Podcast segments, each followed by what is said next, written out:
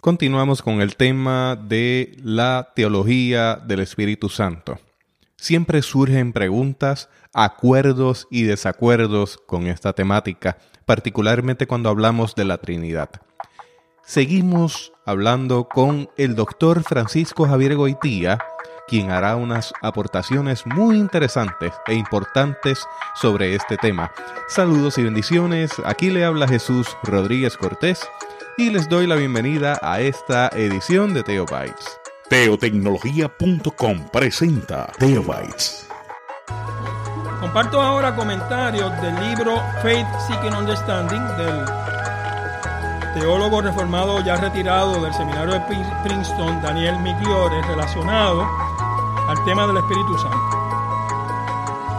Dice Migliore, el tercer artículo del credo, ¿verdad? El, el artículo acerca del Espíritu Santo, afirma que Dios no está solo sobre nosotros, ese es el primer artículo, ¿verdad? Dios, el creador, está sobre nosotros. Ni está, ni es por nosotros, ese es el segundo artículo. Cristo nos salva, es por nosotros. Eh, eh, eh, expiación sustitutiva, sino que está en nosotros. Dios está trabajando en nosotros y en la creación. El trabajo del Espíritu Santo. Cuando el trabajo del Espíritu Santo se olvida o se suprime, podemos entender el poder de Dios como distante, como jerárquico y coercivo. Si sacamos al Espíritu, Dios es un Dios arbitrario, distante. ¿Cómo llega si no está el Espíritu? Ordena simplemente. Entonces la fe cristocéntrica puede reducirse a cristomónica. A un cristomonismo. El cristomonismo es que el cristianismo es más que Cristo y no hay Trinidad. Cristo sin Trinidad no es entendible, ¿saben? La salvación es en la, es en la segunda persona de la Trinidad. La autoridad de las escrituras puede verse como simple letra heteronoma. Es una letra que cada cual entiende lo que quiere y no hay criterios para ver cómo se usa el texto bíblico. La iglesia puede entenderse como una estructura rígida de poder sin el espíritu. Porque sin el Espíritu, que es quien hace la iglesia. Esto es una, una organización como, sin fines de lucro como cualquier otra. Y los sacramentos pueden degenerar en simple magia. Tanto cuando usted entiende la Eucaristía y el bautismo como sacramentales, como cuando lo entiende como, como eh, simbólico, cuando lo entiende como eh, memoriales. Y el rito puede ser uno controlado por una élite clerical.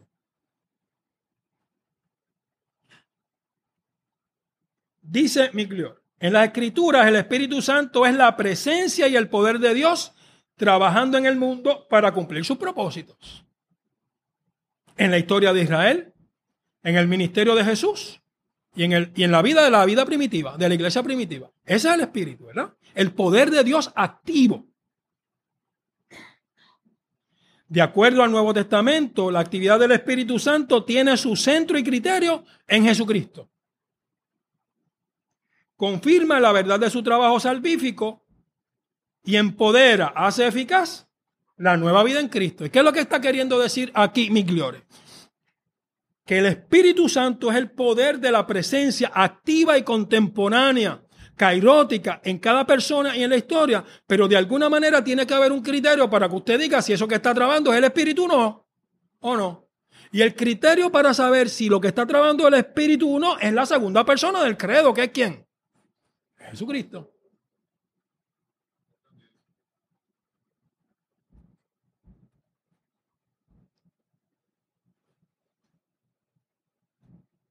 a mí me entró el espíritu y yo empecé a profetizar.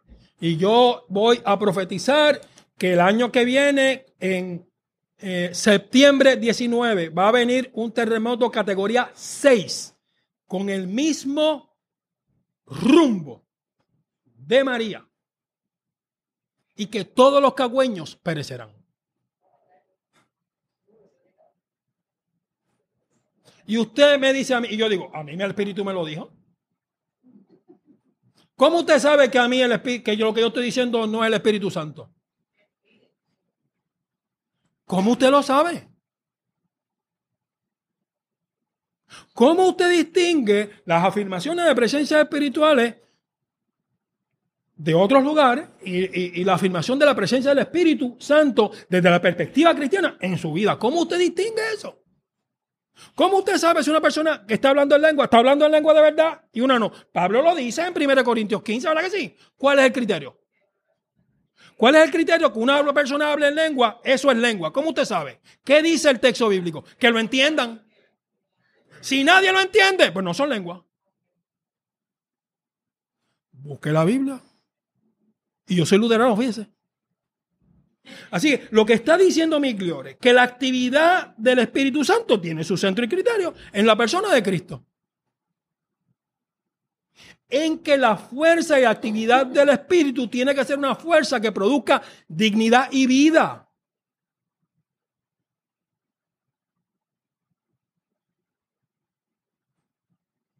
Que hace eficaz y empodera a las personas para tener una vida en Cristo de testimonio y servicio en favor del prójimo. El Espíritu Santo da testimonio y representa a Cristo. No dije representa, dije representa a Cristo. Representar es traer a Cristo a nuestro presente. El Espíritu Santo cierra el abismo entre el entonces y ahí del texto bíblico y el aquí y ahora de nuestra vida. Jesús no solo es un recuerdo, no es el personaje central de un clásico de literatura. Para los cristianos y las cristianas hay una distinción entre el Cristo que se entiende como un clásico de un libro de la literatura occidental, que es la escritura, estilo eh, El Quijote, y el Cristo que usted y yo confesamos como la segunda persona de la Trinidad, quien hace que se pase del el clásico a la palabra viva y que se pase del personaje a la presencia, es el Espíritu Santo que representa a Cristo. Jesucristo es el Hijo de Dios, la segunda persona de la Santísima Trinidad. Así que usted confesar a Cristo es usted afirmar que en su vida el Espíritu está activo. El Espíritu Santo es el poder de la nueva libertad en Cristo, no la libertad para consumir sino la libertad para servir. Y muchas veces nosotros hemos reducido incluso el ministerio de la iglesia a simple consumo. A trueque, yo te doy, tú me das. Pero la libertad en Cristo, la libertad del pecado, no que pequemos, sino la libertad, que no pequemos, sino la libertad del pecado es libertad para servir. Y eso lo activa y lo hace siempre eficaz el Espíritu Santo. En este sentido, y si hablamos de un entendimiento del Espíritu, del Espíritu Santo trinitario, la eficacia y el rango del Espíritu es cósmica. ¿Qué quiere decir con cósmica? Que esa eficacia va a estar presente en toda la creación de Dios. Claro, tendremos que articularlo en cada lugar, de una manera apropiada a cada lugar. Pero la validez de la presencia del Dios del amor y de la gracia, de la representación de la palabra de ese amor, eh, ¿tiene validez cósmica? Ya sea que hay un universo o 12, porque hay universos paralelos. ¿Ah? Multiversos. En otros universos de ese multiverso está la presencia activa del Dios que es amor y gracia, actualizado, representado eh, de, de, esa palabra por el Espíritu Santo. ¿Cómo se dice eso en ese otro multiverso? Pues si alguno de una, ustedes llega una vez allí, pregunte. La controversia principal, la controversia histórica principal, o una de las controversias principales relacionadas al Espíritu, tiene que ver con el tercer artículo del credo niceno. Y con una palabra que se llama filioque. El credo niceno, que usted ha leído alguna vez, si no lo tiene en la liturgia, o si usted lo repite todos los domingos, si está en su liturgia, dice que el Espíritu procede del Padre y del Hijo. Pero ese no es el texto original. El texto original del credo niceno del año 381 dice que el Espíritu procede del Padre. Y la iglesia de Occidente, tres siglos, en el siglo sexto, sí, bueno, lo añadió. Añadió filioque, que procede del Padre y del Hijo. Y, e, y esa es una de las controversias teológicas y distinción entre la iglesia de Oriente y la iglesia de Occidente. Así que usted sale del seminario evangélico y alguien le dice filioque. Usted sabe que es una controversia acerca de la identidad del Espíritu Santo en la Trinidad y que filioque es la afirmación occidental de que el Espíritu procede del Padre y del Hijo en distinción al texto original del credo niceno del 381 que dice que procede del Padre. La iglesia de Oriente usa el texto original, la iglesia de Occidente usa el texto editado. La iglesia de Oriente ve este cambio como ilegítimo y unilateral. Es decir, no se le preguntó a nadie y lo hicieron. Y es cierto. Pero llevamos unos siglos ya. ¿Cuál es la controversia? Occidente dice que hay que poner del Padre y del Hijo por la siguiente razón. Porque del Padre y del Hijo enfatiza la inseparabilidad entre el Hijo y el Espíritu Santo. De modo que puedan existir criterios para validar el trabajo del Espíritu Santo. Si usted, si usted no dice del Padre y del Hijo y solamente dice del Padre, pueden haber, cualquiera persona puede entender cualquier cosa por el trabajo del Espíritu Santo. Eso es lo que dice Occidente. ¿verdad? Y que el criterio, nos acaba de decir Miguel más arriba, para entender el trabajo del Espíritu Santo es el Hijo, por lo tanto, Occidente dice que tiene que ser del Padre y del Hijo, para que el criterio del trabajo del Espíritu sea el trabajo del Hijo. Eso es lo que dice Occidente. Y Occidente dice que no incluir y del Hijo podría resultar en toda una gama de teologías naturales. Es decir, si yo no incluyo que el Espíritu procede del Padre y del Hijo y solamente digo que procede del Padre, teología natural es una teología que afirma la presencia y la actividad de Dios en, el cosmos, ¿verdad? Pero si yo no digo y del Hijo, pues cualquier persona puede hacer cualquier articulación de cómo Dios obra en, en la naturaleza y puede ser parte del catálogo de posibilidades de la teología cristiana. Exactamente. O puede ser panteísmo, o puede ser panenteísmo, todo ese tipo de cosas, ¿verdad? Que Dios y la creación es lo mismo. Que, la creación es el cuerpo de Dios. Entonces, si usted no tiene y del Hijo, dice Occidente, no hay manera de crear límite, llegar límite. Usted sabe que la afirmación fundamental de la creación de la iglesia es que la creación y Dios son dos cosas diferentes. La creación no es el cuerpo de Dios. Y la creación no es una extensión de, de la que, que es una emanación de la esencia de Dios.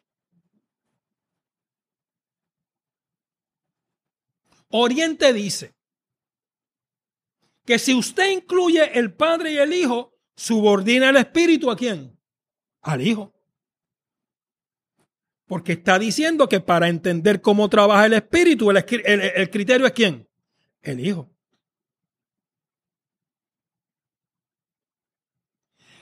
Y si usted, no, si usted incluye y del hijo, va a tener cristologías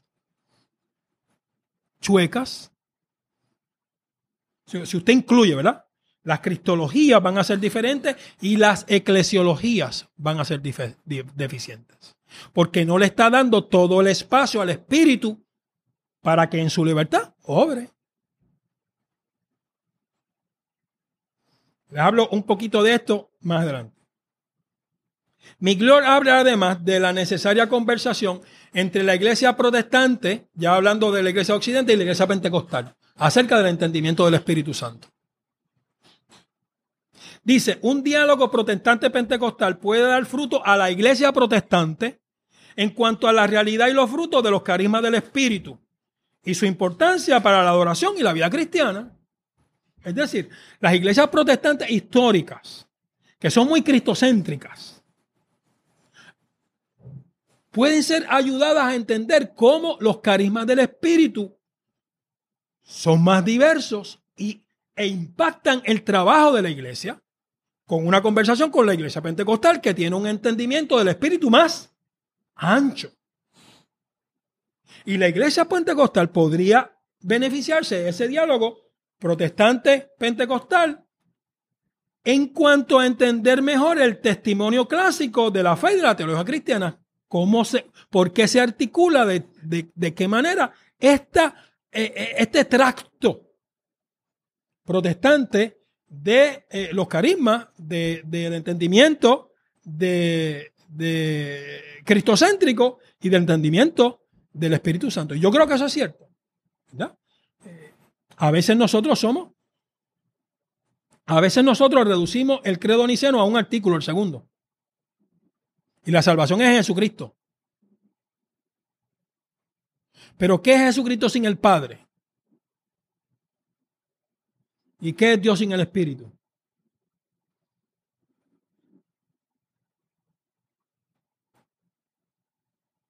Termina diciendo Miglior el asunto de eh, el género de la palabra viento. La femeneidad del espíritu es afirmada por las teólogas, ¿verdad? Del siglo XX. Rúa es femenino, neuma neutral spiritus en latín es masculino.